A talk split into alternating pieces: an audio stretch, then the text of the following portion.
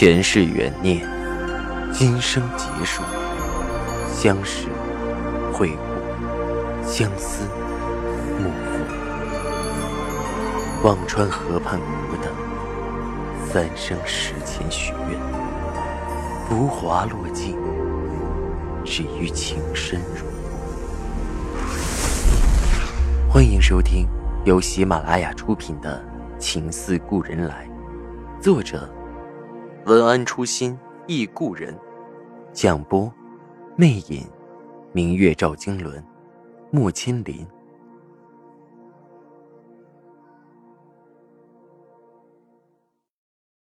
第八十五集，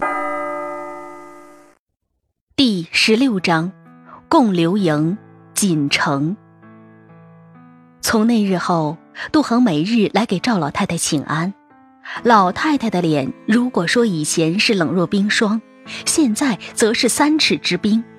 让她起来，就再没有话，只是静立着。杜恒别扭，站在那里不知道自己该做什么。老太太所有的事情都吩咐下人去做，赵老太太也别扭，看着杜恒，明明恨不得上去扇两巴掌，但是想想他那个固执下跪的儿子，他若罚了他，他会自罚。终究也没法再对他惩罚，索性也不说话，让他站一天，就当解自己心中的愤怒了。赵世南这些日子忙着各处屯检，扬州四处的下检该定的定，该收的收，下检的收成看好，赵世南心里也格外的舒畅。而扬州城里的私商早已听说赵家购置了新机器。产出的丝质润色白，见过几单样品后，更是争抢着要订赵家的丝，一时倒成了奇货可居。有和赵世南熟人的丝商，为了多订些丝，约着赵世南到以红馆去喝酒。扬州城的人都知道，赵世南最喜欢消遣的地方便是以红馆。赵世南也不虚礼，去了两次，却只是在前厅吃饭喝酒。并没有像往常那样去接着后院找姑娘。苏小回自从被徐师长教训后，一直没有接客。徐师长行武军营，下手没个轻重，一巴掌打得苏小回脸肿了一个月。听闻了两次赵世南来了以红馆，苏小回的心揪着，直盼望他能来见见。如果不是因为心里惦记赵世南，他也不必受着这份罪。却是等了两次，赵世南都是酒至半酣就起身回去了。苏小回再也忍将不住，第三次听闻赵世南在前厅喝酒，脸上覆了面纱，贴了那晚唱小曲儿的小帘，自己登了台，调了调弦，苏小回轻轻唱起了《琵琶行》：浔阳江头夜送客，枫叶荻花秋瑟瑟。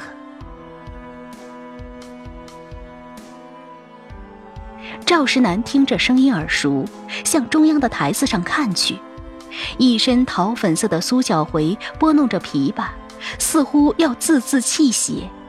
听到“伤人重利轻别离”一句，赵石南唇角止不住上扬着。一曲终了，赵石南辞了酒席，向后院二楼苏小回的房间走去。苏小回忐忑中听到脚步声。再见到赵石南，早已忍不住如火一般贴了上去。赵石南是惯于风月的，一手勾了苏小回的腰，俯下身去，轻轻将苏小回面上的纱用唇咬下。这个轻佻的动作让苏小回心惊摇荡，双手早已滑上赵石南的背，探到了衣襟里。许久没经男女之事的赵石南全身都燥热了起来。在苏小回的脖颈侧摩斯喘息着，这么想我，嗯？苏小回的眼泪都要出来了。想你，每天做梦都是你。赵世南更加燥热难耐，话语有时也催情。赵世南有些把持不住，抱着苏小回扔到了床榻上。床头的灯烛照着紫色的窗帘。赵石南忽然看到苏小回脸上有些淤痕，不禁扶上问着：“怎么了？”苏小回泫然欲泣：“还不是为了你。”赵石南却本也无心关怀，忽地想起杜恒身上的淤青，方才满身的燥热顿时退了个干干净净，再也没了兴致。赵石南不禁暗暗苦笑。看来心里有个人，还真的做事也不利索了。苏小回的手还在不安分的到处游走，却发现赵石南没了反应，还以为自己脸上的淤痕让赵石南反了胃，不禁捂着脸低声说着：“你又何必嫌弃我？就是因为记挂你，不愿从了那个徐师长，才被打成这样。都一个月了，还肿成这样。”苏小回本以为这一句可以打动赵世南，却没料到他听了心里并不是滋味。风月场上本就是游戏，一旦认了真，死缠烂磨就没了意思。如果说成亲前苏小回的这份真心还能满足赵世南作为男人的虚荣，那么现在只是让他避闪不及。赵世南缓缓的起身。苏小回拽住了他的袖子，石楠，难道我的真心你还不明白？赵世南轻轻把他的手掰开，皱眉站在了窗口，想了半晌，从袖中拿出一张银票，压到他的梳妆台上，沉声道：“小回，这张银票，你一边是想赎身也足够了。我今后不会再来了。”为什么？苏小回犹如晴天霹雳，声音激动的有些尖利。我哪里做错了？哪里不好？不是这些。赵世南顿了一下，斩钉截铁的说着：“我给不了你想要的。”说完，起身推开门，大步走了出去。苏小回追出去，夜幕下却早没了赵世南的身影。梳妆台上是一张大额的银票。苏小回忽然哈哈大笑了起来，只笑得满脸是泪。都说婊子无情，戏子无义，原来最无情无义的是男人。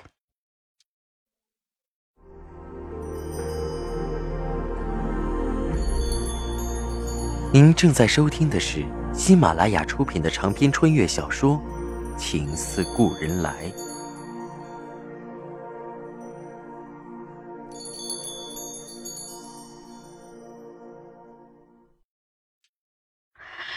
赵世南到了家中，看着灯下静静看书的杜恒，心里忽的生出一丝愧疚。尽管他也觉得这丝愧疚莫名其妙，男人外头莺莺燕燕，何愧之有？忍不住轻咳了一嗓子。杜恒抬眸看他立在门口，莞尔一笑，吩咐双叶去打水来，服侍他更衣盥洗。赵世南发现最近杜恒每天都等他回来。还会很自觉地承担起服侍他的任务，不由心里一荡，执住了杜恒的手。今晚，杜恒忙打断他的话，眼睛望着屋上的横梁，嘀咕着：“嗯，是不是有老鼠？我我怎么听到吱吱的声音？”说完，眼眸清澈地望着赵世南：“不如明天让下人把我们这两间屋子都打扫打扫，如何？”赵世南看着他那双貌似无辜的眼睛，心里的急也发不出来，勾唇笑道：“好，你明日要找人打扫屋子。我本来想到扬州城外顾家庄去看看印染厂，你若是闲着，就带你一起。”杜恒听到赵世南这句话，早沉不住了，两眼放光道：“那就带我一起嘛。”你不是要打扫屋子吗？赵世南眉眼溢开了笑。杜恒咬了咬唇，不好意思的笑道：“哎，好像又没老鼠了。”说着羞红了脸，转过身去，吩咐双叶进来把屋子收拾好。看赵世南还没有到外间的趋势，也明白他那句“今晚”的意思。这一天早晚要来，杜恒心里打着鼓，坐在床边犹豫着：逃还是不逃？还没准备好，但赵世南好像也没那么讨厌。正想着，却被赵世南一把揽着倒在了床上，吹灭了灯烛。黑暗中，杜恒挣扎着：“不要，不要什么？”赵世南笑着，合衣而卧，搂住了身边扑腾的杜恒。赶紧睡吧，明天一早就走。杜恒止住了扑腾，原来他不是那个意思啊，脸臊得更要沁出血来，一夜直挺挺的，连身也不敢翻。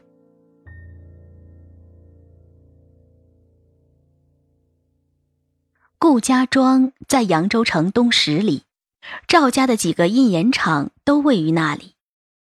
赵世南从南京回来，便开始琢磨究竟送什么锦缎给程先生。赵家也有不少扬州闻名的锦缎，素华胄、罗衣纱、万花锦、富贵花鸟锦、银红苑紫锦。可赵石南看来看去，还是没有自己满意的。赵家的丝是极好的，织的也又匀又密，自不必说。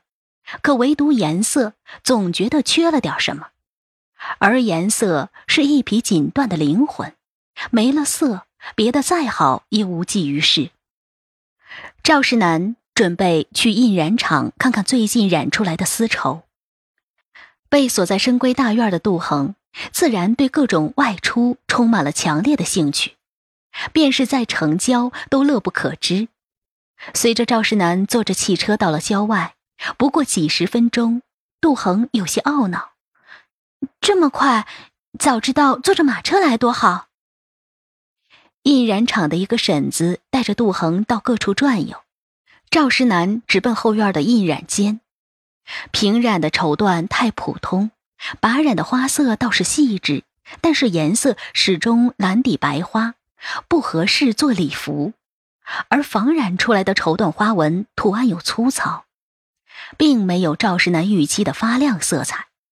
赵世南眉头越皱越紧，不觉声色俱厉。就染出这种货色？一个染厂的管事愁眉苦脸说道：“上回您吩咐的花色，染出来就是这样。”赵石南眉头更紧，管事战战兢兢的说着：“与其这样。”不如做提花。提花是在织锦的时候，便利用不同的丝线经纬交织，织出图案，免了整块面料染色的麻烦。但是提花在织锦前，需要预先花费大量时间去排布好提花的方案。赵世南冷声：“这是做旗袍的料子，提花。”管事不敢再言。提花料子若是做旗袍，终究不登大雅之堂。只是做帘幔背面还可。赵石南的染色方子是集了多家之长的，为此也费了不少银子买人家的传家方子，却最后染出这些东西，不免难以平静。对管事的说道：“今天再染一批，我亲自看着。”杜恒随着婶子在印染厂前前后后转着，不久便也看完了。想往村子里走走，婶子忙拽住了他。少爷吩咐不许走远。哎呦，我可没那个胆子。少奶奶还是随着少爷一起吧。杜恒转了回去，正看到赵世南满目清冽的看着挂起的一幅幅染好的绸缎，凝神不语。杜恒伸手摸了摸已经晾干的衣服，想起自家幼年时也是这样的场景。杜家的醉花锦曾经也是满目绚烂，可惜如今早已不复当年。染房里的行话，管亮布的高木架叫天平。杜恒一身松花色的短褂，配着桃红的裙子，站在一排排晾晒的靛蓝丝绸的天平下面，分外妖娆。赵世南看着，眼睛有些移动不了。杜恒一转头。看到赵世南正一身青衫，负手而立，静静看着他。原来他沉静不语的样子，在微风拂着晾晒的丝绸吹动的情致下，竟也撩得他心怦怦直跳。杜恒觉得自己烧得有些面红耳赤，轻咳了一声，解着尴尬：“看着这些，想起我小时候了，家里也是这样子。赵世南淡淡一笑：“是吗？什么样子？”“就是这样啊。”杜恒红着脸比划着，一排排的木架子像彩霞一样，很美。杜恒说的没有错，染房晾晒出漂亮的丝绸，确实如诗中所言：“缸中染就千机锦，架上香飘五色云。”杜恒轻叹口气：“唉，不过生之不如熟之，再好的丝绸也不及织锦。我家中的醉花锦当年也很不错的。生织便是像赵石南现在这样。”将丝织成白皮绸，然后整体染色；而熟织是将生丝分成经纬线，染不同的颜色，最后织成漂亮的锦缎。赵石南心里一动，轻轻勾唇，思绪飘了出去。醉花棉，很有名。是啊，杜恒叹气：“唉，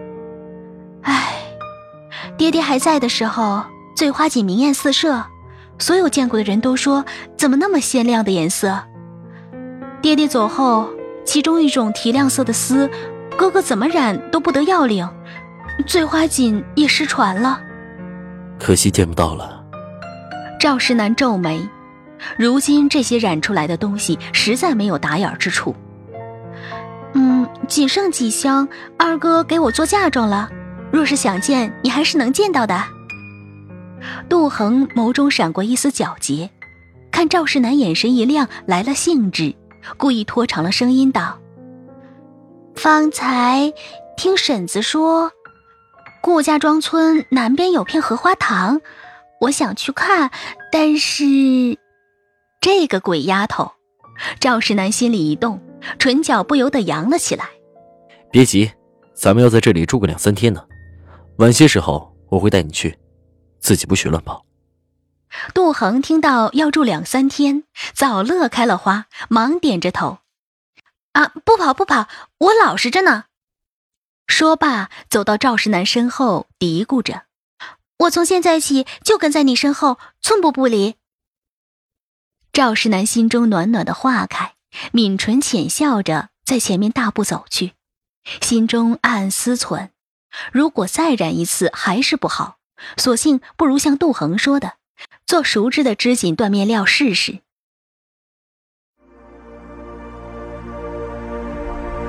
听众朋友，您刚刚收听到的是喜马拉雅出品的长篇穿越小说《情似故人来》，作者文安初心忆故人，播讲魅影，明月照经纶，莫千林。更多精彩有声书。尽在喜马拉雅。